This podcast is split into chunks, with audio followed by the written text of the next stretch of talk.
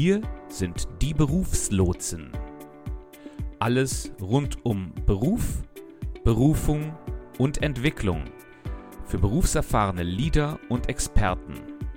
Wir besprechen Themen, die dir berufliche Orientierung geben und betrachten ganzheitlich, wie du deine Karriere in Einklang mit deinen Zielen und deiner Vision vorantreibst, damit du Sinn und Erfüllung in deiner Arbeit findest.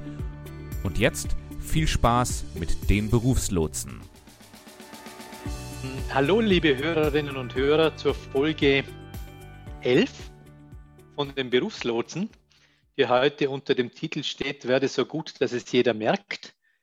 Ähm, ein, glaube ich, ein Zitat von Steve Martin, das in der Traumjob-Lüge von Cal Newport auch mal zitiert wird.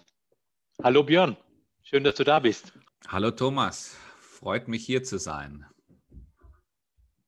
Dich hat ja dieses Buch von Cal Newport dermaßen fasziniert, dass du da jetzt unbedingt eine zweite Folge dazu machen wolltest. Richtig, genau. In dieser Episode geht es darum, wie wirst du so gut, dass es jeder merkt. Wir wollen heute mal analysieren, was es dazu braucht, um so gut zu werden, dass es jeder braucht. Diejenigen von euch, die bereits die letzte Episode gehört haben, wo wir uns über das Thema ähm, die Traumjoblüge unterhalten haben, die werden sich noch an den Begriff Karrierekapital erinnern. Was ist Karrierekapital? Karrierekapital ist das, was dich wirklich gut im Job macht. Das ist, das ist eigentlich genau das, was, äh, was du benötigst, damit du so gut wirst, dass es jeder merkt. Und ähm, ich stelle mir Karrierekapital vor, es ist, es ist, es ist kein Wissen, es ist nicht nur reine Erfahrung, sondern es sind Fertigkeiten. Und unter Fertigkeiten verstehe ich Fähigkeiten, die mit soliden Erfahrungen untermauert sind. Also im Grunde eigentlich Kompetenzen, Björn, oder? Handlungskompetenzen. Ganz genau, ja, das ist ein anderer, ein anderer Ausdruck dafür. Handlungskompetenzen. Ja. Ich kann euch mal ein Beispiel geben. Und zwar, ähm, wie ihr ja wisst, arbeite ich als äh, Human Resources Mensch und ähm, habe auch oftmals die Aufgabe, den Lohn von Mitarbeitern zu bestimmen. Und es ist klar, ich arbeite in einem großen Unternehmen, da gibt es Richtlinien, da gibt es Bandbreiten ähm, und, und, und, und, und was weiß ich, maximale Erhöhungen und so weiter und so fort. Und trotzdem hilft alles das nicht, wenn ich nicht die Erfahrungen gemacht hätte, die jetzt aus knapp 20 Jahren äh, Human Resources Management stammen, wo ich auch wirklich die Fehler gemacht habe und, und von den Folgen einer Überbezahlung oder einer Unterbezahlung direkt betroffen war. Also ich habe gesehen, was passiert, wenn, wenn, wenn eine Person zu schnell zu hoch bezahlt wird. Ja, äh, es, ist, es hat sich in allen Fällen, die ich kannte, wo das passiert ist, hat sich herausgestellt, diese Personen werden mit der Zeit unführbar. Weshalb werden sie unführbar, Björn? Weil, weil, weil für sie normal ist, dass sie gute, also dass sie hohe, äh, dass sie hohe Gehaltserhöhungen bekommen. Da gewöhnt man sich dran. Das ist dann das, was als normal angesehen wird. Wenn dann Jahre kommen, wo das eben nicht der Fall ist, ja, wenn vielleicht Nullrunden kommen oder wenn der Vorgesetzte unzufrieden ist und, ähm, und auch nur ein gewisses äh, äh, Erhöhungsbudget hat und das an andere Mitarbeiter verteilt, dann sind solche Leute davon ganz, ganz empfindlich getroffen mhm, okay. und, ähm, und, und werden dadurch ganz schwer zu steuern. Ja, da entstehen dann, äh, wir, wir haben das in, in einem konkreten Fall gesehen, da hat diese Person dann über ja, über, über Jahre lang passiv-aggressives Verhalten an den Tag gelegt.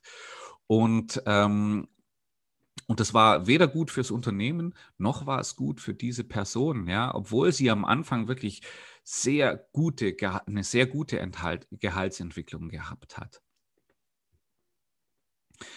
Warum ich das, warum ich das jetzt so erwähne, ist, ich hatte da die Möglichkeit, mir ein, ein, ein Gefühl für das Richtige zu entwickeln. Ja, ich habe gesehen, dass diese Person nachher äh, auf einmal ja, auf, auf einmal dann das Unternehmen, also die, die, Person hat das Unternehmen dann verlassen und, äh, und, äh, und das war auch keine besonders schöne Trennung. Ähm, ich habe aber auch gesehen, was passiert, wenn, wenn Mitarbeiter zu gering bezahlt werden. Ja, wenn, wenn ähm, sagen wir mal, es kommt jemand, äh, bei, nimmt eine Position an, versteht nicht genau, wie die Gehaltssituation in der Region, in der, in der Branche ist, ähm, nennt vielleicht einen, einen zu niedrigen Wert in der Gehaltsverhandlungen, äh, und die, die Führungskraft sagt, naja, er will ja nur so viel, also geben wir ihm auch nur so viel, selbst wenn wir mehr bezahlen hätten können. Mhm. Und ähm, ja, und, und auch in solchen Fällen ähm, solche Dinge, diese, diese, diese diese fehlende Erfahrung in einer bestimmten Region oder in einer bestimmten äh, Branche, die, äh, ja, die bleibt ja nicht lange. Man, man, man lernt dann die da auch, wie, wie es in der Branche oder in der Region läuft, ja, und stellt dann auf einmal fest, Mensch, ich bin ja vollkommen unterbezahlt. Und ähm, und das ist natürlich auch eine Situation, die sowohl fürs Unternehmen als auch für den Mitarbeiter eine ungünstige Situation ist. Und, äh, und äh, sagen wir mal, in solchen Fällen ist es, ist es vielleicht eher möglich, da jetzt noch irgendwo was dran zu machen. Aber die, wenn, wenn sich da zu sehr bei der, bei dem Mitarbeiter eingebürgert hat, Mensch, die haben mich hier richtig übers Ohr gehauen, ja, dann wird das auch, dann, dann, dann kann auch die Beziehung zwischen Arbeitnehmer und Arbeitgeber auch langfristig Schaden nehmen. Interessant finde ich, Björn, dass ja dieser Cal Newport, glaube ich, auch sagt, dass die ähm, dass Menschen, die ja, äh, die ja dementsprechendes Karrierekapital aufgebaut haben, ja oft auch zufriedener in ihrer Arbeit sind, oder? Ist das richtig? Ja, richtig. Ja? ja. Und, und worauf führt er das zurück? Wenn ich, wenn ich den Cal Newport dort recht verstehe, sagt er so, es ist natürlich, wenn ich einen tiefen Erfahrungsschatz habe in einem Bereich, dann schaffe ich es auch dort, gute Ergebnisse zu liefern. Ja? Und hier kommen wir wieder auf den Steve Martin zu sprechen. Ja, werde so gut, dass es jeder merkt. Wenn, wenn, wenn es jeder merkt, dann ist es natürlich auch extrem motivierend für mich selber. Nummer eins, ich schaffe mir dadurch Autonomie. Ja, mir redet keiner mehr groß rein, weil alle wissen, was ich mache, ist richtig. Und Nummer zwei, ich sehe auch, also es macht auch Spaß, weil ich, weil ich arbeite in, in, in meinem Bereich, wo ich mich gut auskenne und wo ich, wo ich auch wirklich qualitativ hochwertige äh, Ergebnisse erzielen kann. Und dementsprechend sie, sieht Newport im Karrierekapital auch die, die Grundlage für, für äh, nicht nur beruflichen Erfolg, sondern auch die Grundlage für Freude, für Zufriedenheit und für Freiheit, weil ich eben dadurch auch mir was anderes, äh, ich kann auch von meinem Arbeitgeber andere Dinge verlangen. Ja. Er beschreibt zum Beispiel in dem Buch, äh, geht es um eine, äh, eine Person, eine, eine Dame, die im Marketing arbeitet, die allerdings ähm, noch nebenher ein Studium machen will und äh, da sie in ihrem Bereich so als Koryphäe im Unternehmen angesehen wird, konnte sie sich äh, verhandeln, dass sie freitags unter, unter gleichem Lohnbezug freitags nicht ins Büro kommt, sondern freitags Zeit hat, um sich um ihr Studium zu kümmern. Ja. Mhm. Und das sind so die, die Freiheiten, die er dort erwähnt. Ja.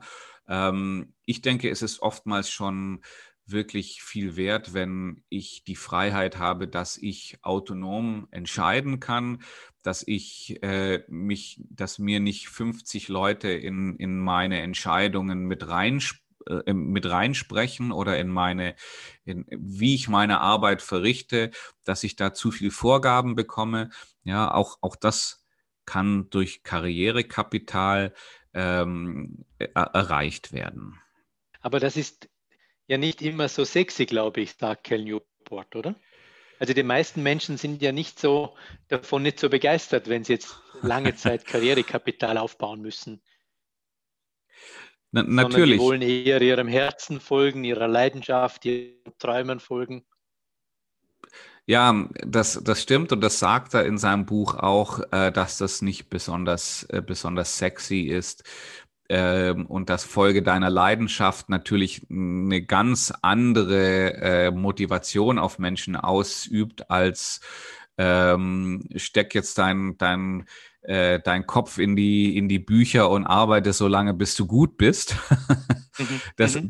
das, das stimmt schon. Aber ich sehe das wirklich auch, ich sehe das nur vordergründig als äh, eine, ein, ein, ein, ein Thema.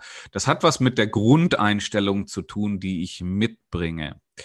Ähm, wenn ich mich, wenn, wenn ich mich als, als als Handwerker verstehe, ja, ich meine jetzt Handwerker im, im Sinne von, dass ich auch, auch gewisse Art als Kunst verstehe, ja, und dann, dann macht mir das auch nichts aus, Dinge oft zu wiederholen, bis ich es dann wirklich, bis ich es dann wirklich, äh, bis ich es dann wirklich verstanden habe. Äh, dagegen, wenn ich mich als, ähm, als jemand sehe, der, der möglichst viel abarbeiten möchte und, und ähm, durch, durch meine Arbeit durchkommen möchte, ja, dann, äh, dann, dann sehe ich das natürlich anders, ja. Wenn ich, wenn, es mir darum geht, ich will, ich will schauen, dass ich möglichst schnell aus der Arbeit rauskomme, ja, dann, dann, dann habe ich das nicht. Ja. Ähm, die Frage, die mich umtreibt, ist, wie lässt sich Karrierekapital aufbauen? Und ich sehe es so, ein gewisser Teil kommt von ganz alleine. Dadurch, dass du in deinem Feld arbeitest. Ja, wenn du angenommen, du bist, ähm, du bist Buchhalter ja, und du arbeitest in der Buchhaltung, ähm, kommt durch die Arbeit selbst, durch die Erfahrung, kommt, entsteht ein, ein, ein, ein, ein gewisser Teil von Karrierekapital, ich würde sogar sagen, ein ziemlich großer Teil des Karrierekapitals von, von ganz alleine, weil letzten Endes du stößt immer wieder auf Schwierigkeiten, die zu, die zu, äh, die du, die du aus dem Weg räumen musst.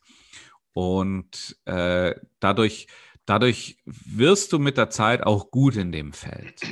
Ja, mir fällt dazu ein, Björn, ähm, dass man sich vielleicht auch, auch aufpassen muss, dass man sich nicht selber korrumpiert. Wie meinst du das? Also ich, ich merke, dass Leute zum Beispiel, die in, einem, in einer Arbeit sind oder einen Job äh, haben, ähm, gerade wenn sie jünger sind, äh, vielleicht einen besseren Job oder einen besser dotierten Job ähm, angeboten kriegen, bevor sie den alten wirklich gut beherrschen. Und dann mhm. beginnen sie zu springen, was dann dazu führt, dass oft Karrierekapital vernichtet wird, weil sie sich nie wirklich tief in eine Materie einarbeiten können, weil sie nie wirklich geübt sind, oder?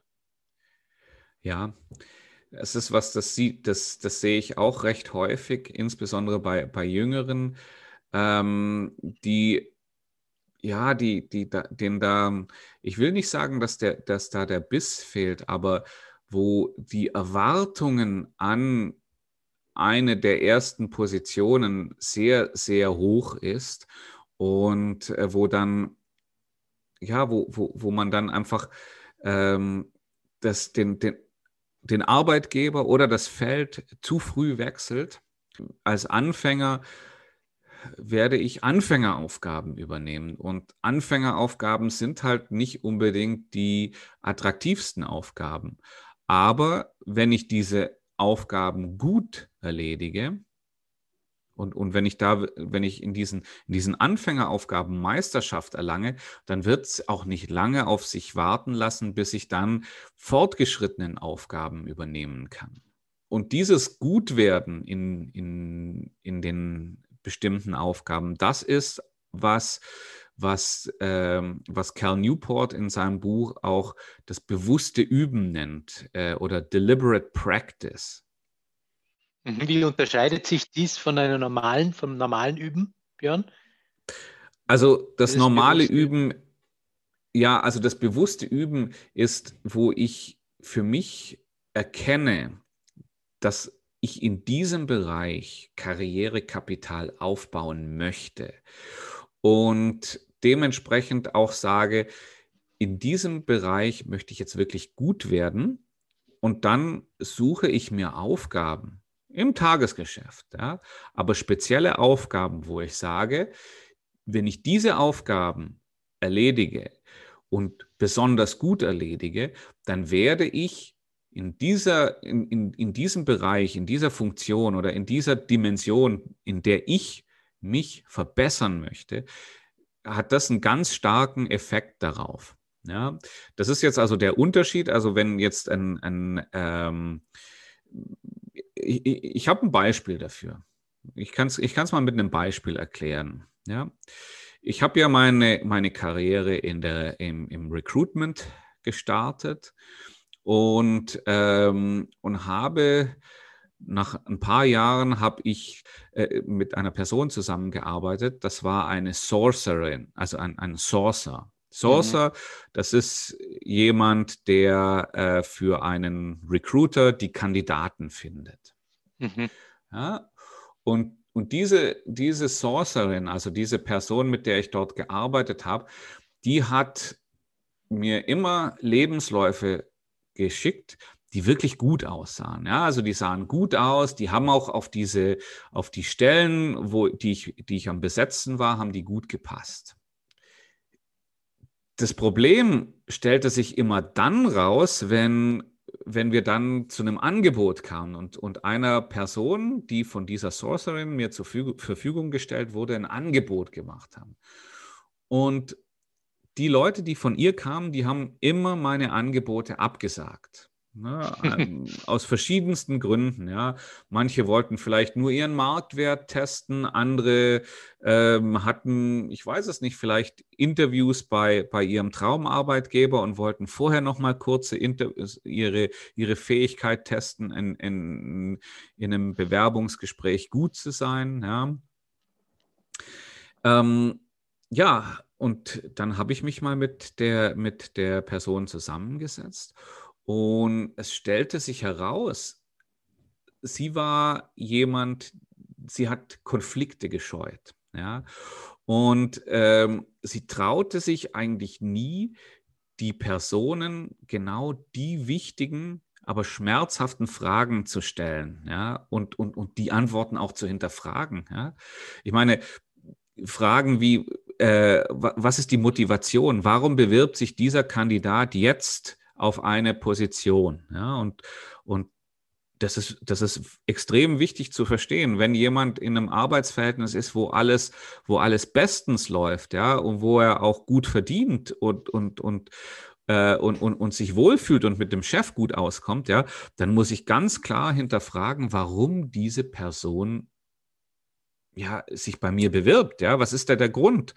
Und, und, und das muss ich als, als, als Sourcer und als nachgela äh, nachgelagerter Recruiter muss ich das verstehen, um, um, um einzuschätzen, ob ich, ob diese Person wirklich an, an meinem Job Interesse hat. Ja? Ähm, oder eine andere Frage, warum ging das letzte Arbeitsverhältnis in die Brüche?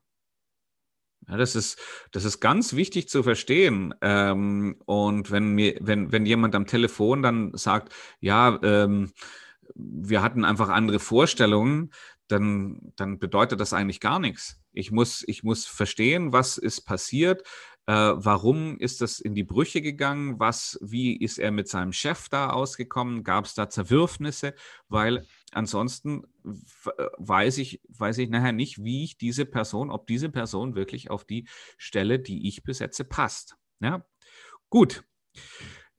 Kommen wir zurück zu, zur, zur Sorcerin. Ja, und ähm, als wir das erkannt haben, haben wir mal gemeinsam angefangen, einen Plan auszuarbeiten. Sie hat, ist dann angefangen und ist mit jedem Kandidaten, den sie am Telefon hatte, ist sie wirklich auf den Grund gegangen und hat wirklich die Fragen gestellt, die, die, die auch vielleicht schmerzhaft zu beantworten sind für den, für den Bewerber. Ähm, es ging dann nachher so weit, dass sie auch bei Leuten, die eigentlich, wo von Anfang an klar war, dass sie nicht auf diese Position gepasst haben, ja, aber sie ist trotzdem ins Detail gegangen. Sie hat trotzdem gesagt, ich will das wissen, ich muss das lernen, wie das, wie das funktioniert, ja.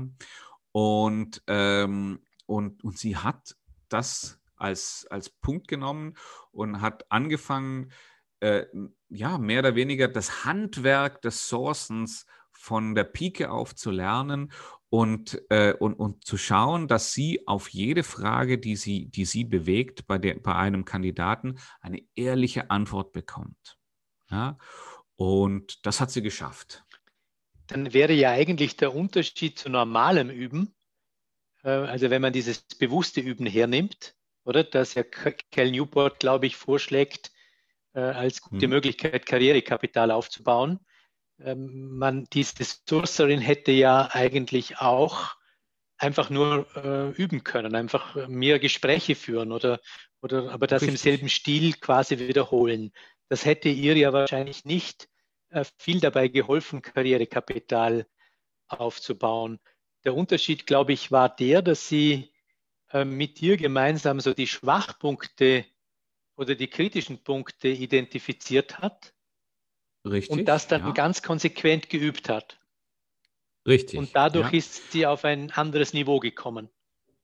Ja, also die, die, die Alternative dazu wäre in meinen Augen gewesen, wie du schon gesagt hast, einfach das Telefon zu nehmen und einfach mehr, mehr Leute anzurufen, mehr Gespräche zu führen. Das hat sie aber nicht gemacht, sondern sie hat einfach gesagt, sie nimmt bei den Leuten, mit denen sie sich unterhält, nimmt sie das Thema äh, die, die Wahrheit ans Licht zu bringen als besonderen, als, als besonderen Schwerpunkt und, und hat eben genau bei diesen, bei diesen Fragen nach, äh, nach, nach der Motivation der Bewerbung, nach, dem, nach der Beendigung des ehemal des alten Arbeitsverhältnisses oder warum, warum jemand sich umsieht und, ähm, und und den Gehaltsvorstellungen, die drei Punkte hat sie sich rausgegriffen und hat gesagt, die Kunst, die will ich meistern. Mhm diesen ganz speziellen, diesen ganz speziellen Punkt hat sie verbessert bei sich selbst. Ja? Genau. Richtig. Genau. Aber das kann man schon sagen, das ist der Unterschied, oder? Also das heißt, das ist der Unterschied zwischen, zwischen normalem Üben und, und bewussten Üben, glaube ich, oder? Genau. Ja. Also ich kann einen Vortrag halten, ich kann 100 Vorträge halten oder 1000 Vorträge halten oder ich kann mir mit meiner Videokamera schauen, wo ich immer wieder meinetwegen Schwachpunkte habe und an diesen Stellen ganz konsequent üben. Richtig. Was ich darüber hinaus beobachte, ist bei mir selber, aber auch bei Menschen in meinem Umfeld. Es gibt zwei Ansätze, wie man, wie man seine Arbeit äh, erledigt. Das eine ist die Output-basierte äh, Methode. Und da geht es darum, dass man versucht, möglichst viel zu leisten. Ja, für, das heißt, dass man möglichst viele Themen, die, die für einen anstehen, abhaken kann. Die andere ist eben die, die, die Kunst zu erlernen, ja, wo ich sage, in manchen Bereichen, ja, nicht in allen Bereichen, das geht zeitlich nicht, aber in manchen Bereichen nehme ich mir die Zeit, um die Kunst wirklich gut macht, und zwar so gut macht, dass es alle merken, die, da nehme ich mir die Zeit und da baue ich wirklich, äh, da baue ich wirklich dieses Karrierekapital auf. Und selbst wenn das etwas länger dauert, das macht mir nichts, da die Zeit dafür nehme ich mir. Wäre jetzt eine wichtige Frage, Björn, für unsere Hörer und Hörerinnen. Ähm, wie denn dieses bewusste Üben ganz konkret aussehen kann für Sie selbst. Also wenn jemand jetzt sagt, okay, ich möchte jetzt in einem bestimmten Bereich besser werden, ich möchte Karrierekapital aufbauen, ich möchte mich wirklich ganz bewusst in einem Punkt verbessern, wie sollte er oder sie das angehen? Wie, was würdest du da vorschlagen? ich sehe, ich sehe als ersten Schritt sehe, sehe ich erstmal, dass man sich den Bereich aussuchen muss, in dem man Meisterschaft erlangen möchte. Ähm, das sollte nicht ganz äh, aus dem Bauch heraus gemacht werden, sondern das sollte man sich einfach mal in seinem äh, Berufsumfeld ansehen, was ist denn eine Fähigkeit, die hier besonders geschätzt wird.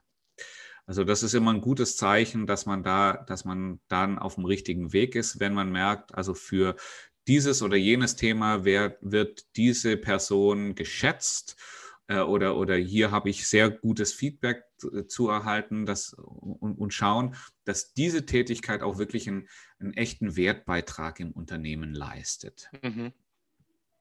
Ja. Und dann, analysi und dann analysiere mal die täglichen Aufgaben danach, wie sie zu diesem Ziel beitragen. Äh, Aufgaben, die nicht zu diesem Ziel beitragen, die solltest du dann eben möglichst schnell abarbeiten.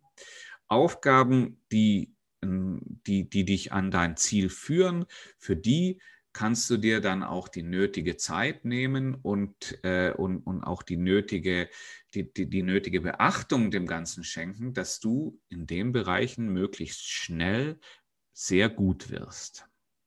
Okay. Ich meine, das, das braucht Zeit. Und mhm. diese, diese Aufgaben, für diese Aufgaben musst du dir auch Zeit reservieren, äh, damit, damit du die auch täglich so umsetzen kannst, dass, dass, dass, dass du da, dass du auch wirklich die, dass du da gut drin wirst. Ich kann da mal aus, aus meiner, meiner eigenen Erfahrung was schildern, was ich zum Beispiel ähm, mache, ist, ich plane morgens, immer bevor ich anfange zu arbeiten, plane ich meinen Tag. Und ähm, Aufgaben, die in diese Kategorie gehören, wo ich sage, da möchte ich besser werden, die mache ich, die erledige ich als allererstes, weil in den Bereichen, äh, da, da brauche ich, da muss ich geistig fit sein und da blockiere ich mir morgens eine halbe Stunde oder eine Stunde für, für, für solche Aufgaben, wo ich sage, da will ich eben meine, meine Meisterschaft erlangen. Und, äh, und, und anschließend, wenn ich dann auch geistig nicht mehr ganz so fit bin, äh, kann ich mich um E-Mails und um das ganze andere Zeug kümmern. Gut. Und dann als letzten Punkt äh, empfehle ich den Leuten auch darüber zu reflektieren. Ja, was lief gut mhm. und was kannst du beim nächsten Mal besser machen. Mhm, genau. Ja, da hilft auch oft, äh, da hilft dann auch, wenn man darüber äh, äh, ein Journal führt, ähm, um aufzuschreiben, wie sich, wie sich die Dinge über die Zeit entwickelt haben. Mhm. Wo man besser wurde und inwiefern man besser wurde. Richtig. Und dadurch ergibt sich auch die Möglichkeit, dass man dann, wenn man ein, äh, wenn man sein Thema, wenn man sein Thema dann, äh, wenn man sein Ziel erreicht hat, dann kann man das auch wirklich nachprüfen und schauen, wo habe ich angefangen, wie hat sich das über die Zeit entwickelt. Und ähm, ja, und wenn das dann erreicht ist, kann ich mich dem nächsten Thema zuwenden. Ja, ja, Björn, ich glaube, wir sind jetzt ähm, am Ende unserer Folge angelangt. Ähm, Gibt es von deiner Seite her noch irgendetwas, was du unseren Hörern und Hörerinnen am Schluss noch mitgeben möchtest? Wenn ihr euch, wenn ihr euch die Grundlage für Freude, Zufriedenheit und Freiheit im Arbeitsleben schaffen wollt, dann ist es wichtig, dass ihr euch Karrierekapital aufbaut und nichts baut schneller Karrierekapital auf als das zielgerichtete Üben, ja, die deliberate practice. Ja, liebe Hörerinnen, ich hoffe und Hörer, liebe Hörerinnen und Hörer, ich hoffe, ihr habt es wieder genossen mit uns gemeinsam und äh, wir wünschen auch eine gute Zeit und bis nächste Woche. Bis nächste Woche. Tschüss. Wir hoffen, euch hat diese Episode von den Berufslotsen gefallen. Die Berufslotsen, das sind Thomas Stadelmann und Björn Dobelmann. Und ihr findet uns auf LinkedIn oder unter www.bdl-lotsen.de. berufslotsen.com. Wir freuen uns darauf, dich bald wieder als Gast bei Die Berufslotsen begrüßen zu dürfen. Bis dahin alles Gute.